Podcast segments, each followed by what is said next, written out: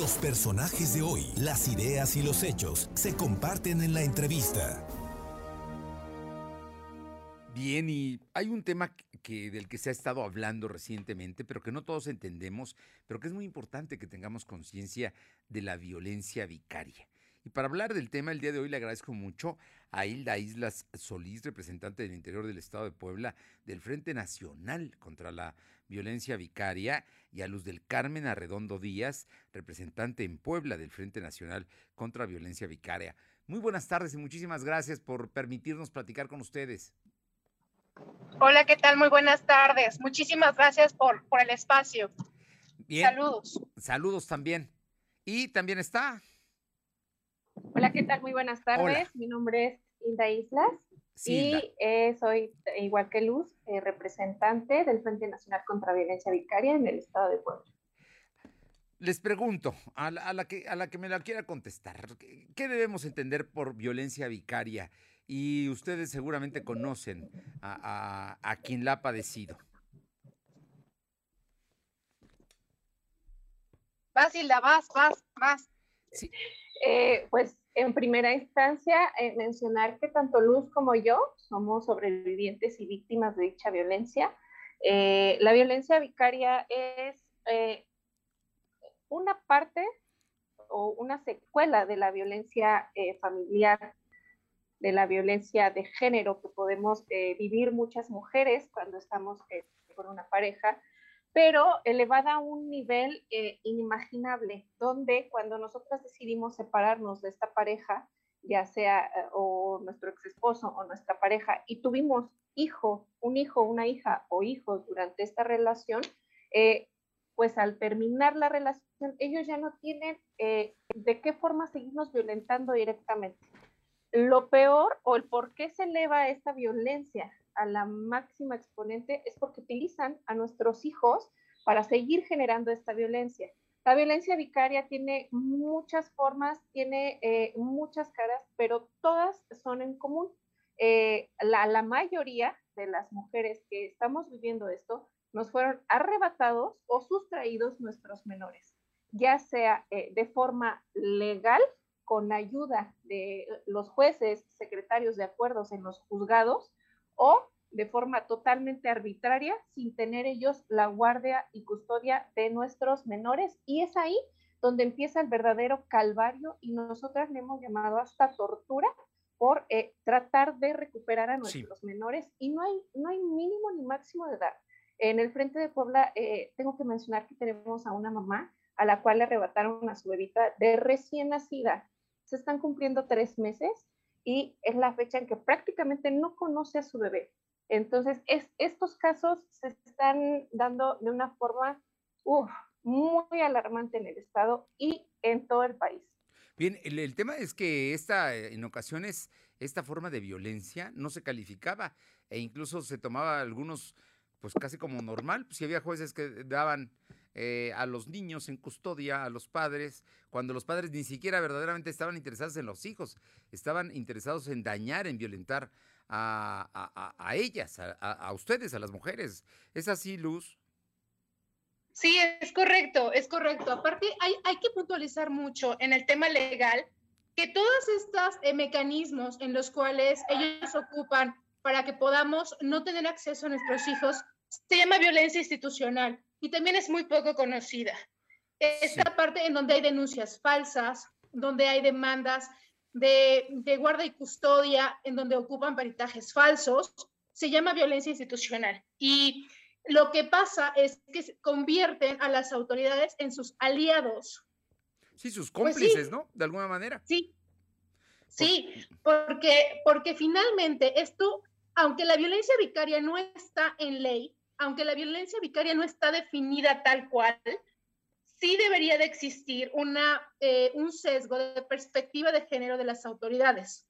Eso evitaría la vulneración de muchos de nuestros derechos como mujeres al, al, al, querer o al intentar maternar de manera libre de violencia. Hilda, como Frente Nacional contra Violencia Vicaria, eh, ¿qué están, en, qué están trabajando? ¿Qué, están pidiendo y, cómo pueden ayudar? Yo creo que mujeres que están escuchando en este momento eh, estos comentarios de ustedes van a identificarse como víctimas de esta violencia. Sí, totalmente. El, mayor problema de esta violencia es que eh, no está tipificada en la ley ni está reconocida como un delito. Desde el frente, nosotros ¿Qué estamos haciendo? En cada estado de la República, las representantes y madres miembros de, eh, el, del frente como tal, estamos buscando en primera instancia que se reconozca en la Ley General de Acceso a una, vida, a una vida libre de violencia de la mujer en cada estado. Posteriormente, ¿qué estamos pidiendo? Que eh, se generen sanciones, eh, tanto del tipo penal como del tipo civil o familiar, dependiendo cómo esté el código, para que se tomen represalias en contra ¿Qué pasa? Tenemos un tema que, híjole, yo creo que Luz va a decir, ahí vas con lo mismo, el tema de la sustracción de menores. ¿Qué pasa cuando tú quieres ir y denunciar la sustracción de tu menor? Pues no pasa nada en fiscalía porque resulta que está con el papá. Oye, sí, fiscal, oye, Ministerio Público, pero ya hay un antecedente de violencia familiar ay, pues es que sabes que ahora necesitas irte a pelear con el juez para que te den la guardia y custodia. Oye, Ministerio Público, ya tengo la guardia y custodia, aunque sea provisional, ¿ya me levantas la denuncia, por favor? Ah, claro. Bueno, Ministerio Público, ya recuperé a mi hijo. ¿Podemos proceder? Híjole, ¿qué crees? Que como ya tienes a tu hijo el delito ya no sirve. Entonces, todo, oh. todo el calvario que pasaste queda impune. No, bueno, bueno, pues no, hay que, hay que insistir en esto porque es una forma que es mucho más cotidiana y más cercana de lo que nos imaginamos.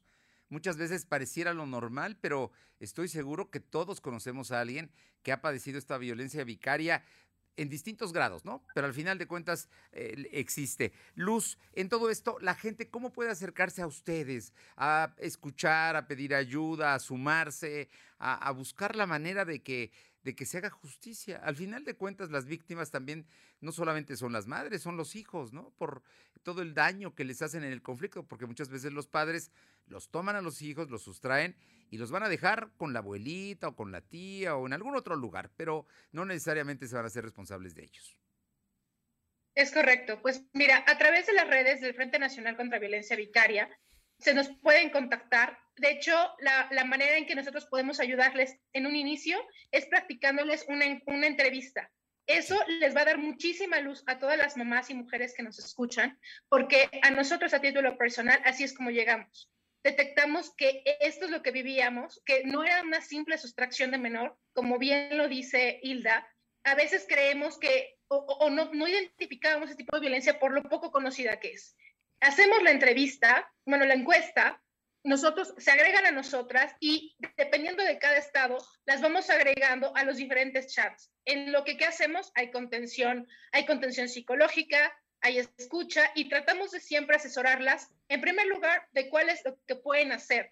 No es que seamos expertas en la materia o desgraciadamente nos tuvimos que hacer expertas en la materia porque, porque nos tocó en la vida vivirlo y entonces empezamos a compartir nuestras experiencias desde la materia legal, la materia psicológica, la materia penal, la materia familiar, y empezamos dándoles un encauce. Por eso se llama, por eso es una contención y siempre estamos muy al pendientes de nuestras mamás, pues de manera sorora, ¿no? Y así es como hemos hecho comunidades de mamás que estamos unas con las otras. Desgraciadamente desde el frente todavía no tenemos una representación legal, sin embargo, lo que hacemos es buscar enlaces en cada una de las dependencias para que nos abran las puertas como Frente Nacional contra la Violencia Vicaria, que a veces es mucho más sencillo a que nos abran a Luz Arredondo, a Hilda, ¿sabe? Es, es, muy complicado ir de manera individual. Desgraciadamente, en este sistema, eh, una persona no tiene el peso suficiente para que puedan ser tomadas eh, su voz en cuenta. Bien, yo, yo por último solamente quería preguntarles, en el caso, por ejemplo, de mucho que ocurre muchísimo, con mucha frecuencia, los papás que se niegan a dar la pensión alimenticia, ¿desde ahí se puede empezar a considerar que ya hay un inicio o se vislumbra la violencia vicaria? Sí, totalmente, y es muy lamentable, pero creo que necesitamos sacarlo eh, en este espacio. Eh, el caso de Cecilia Monzón, de la abogada Cecilia Monzón, un caso clarísimo, clarísimo de violencia vicaria ¿Por qué? Porque ya estaba demandando justamente la pensión alimenticia. ¿Por qué? Porque el señor no le daba pensión alimenticia. Todas, todas en algún momento llegamos a esa etapa, todas, pero es un largo proceso eh, y, por eso comentaba un inicio, ¿no? La violencia sí. tiene muchas caras, muchos inicios, y uno de ellos es justamente eso. Y dejo esta frase, un deudor alimentario sí es un violentador vicario. Pues Hilda Islas y Luz Arredondo, este espacio está abierto para cuantas veces sea necesario platicar, comentar, poner ejemplos, pedir eh, o denunciar cosas injustas que se estén cometiendo, porque creo que en esto tenemos que hacer equipo porque es para el bien, por supuesto, de las mujeres, pero también de los hijos y de la sociedad en general, ¿no? Al final de cuentas, los hombres también debemos saber que hay límites y que no se puede atentar en contra de los derechos de ellas y especialmente de las mamás de nuestros hijos, ¿no? Yo creo que ese asunto está ahí y estamos viviendo un claro ejemplo social de lo que ocurrió, ¿no? Ah, con el caso de Cecilia.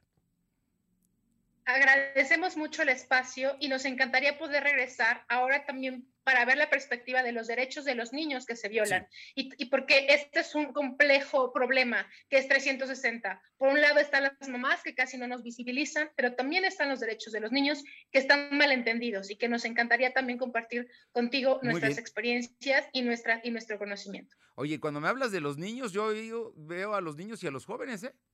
Creo que sí, niñas, niños y adolescentes, por supuesto. Sí, sí. Yo, yo creo que no es, o sea, nosotros Sí, es una gama más amplia, ¿no? Sí, totalmente. Hay, hay, muchos temas ahí que tocar. Hay que, que platicar. Pues está, seguiremos en contacto, Hilda y Luz, y, y, les agradezco mucho estos minutos que nos van abriendo los ojos en torno a este asunto de la violencia vicaria, que como les digo, está mucho más cerca y es mucho más frecuente de lo que nos imaginamos. Muchísimas, Muchísimas gracias por el gracias. espacio. Gracias a ustedes. Muy buenas tardes. Hasta luego. Hasta luego, ellas integrantes del Frente Nacional contra la Violencia Vicaria.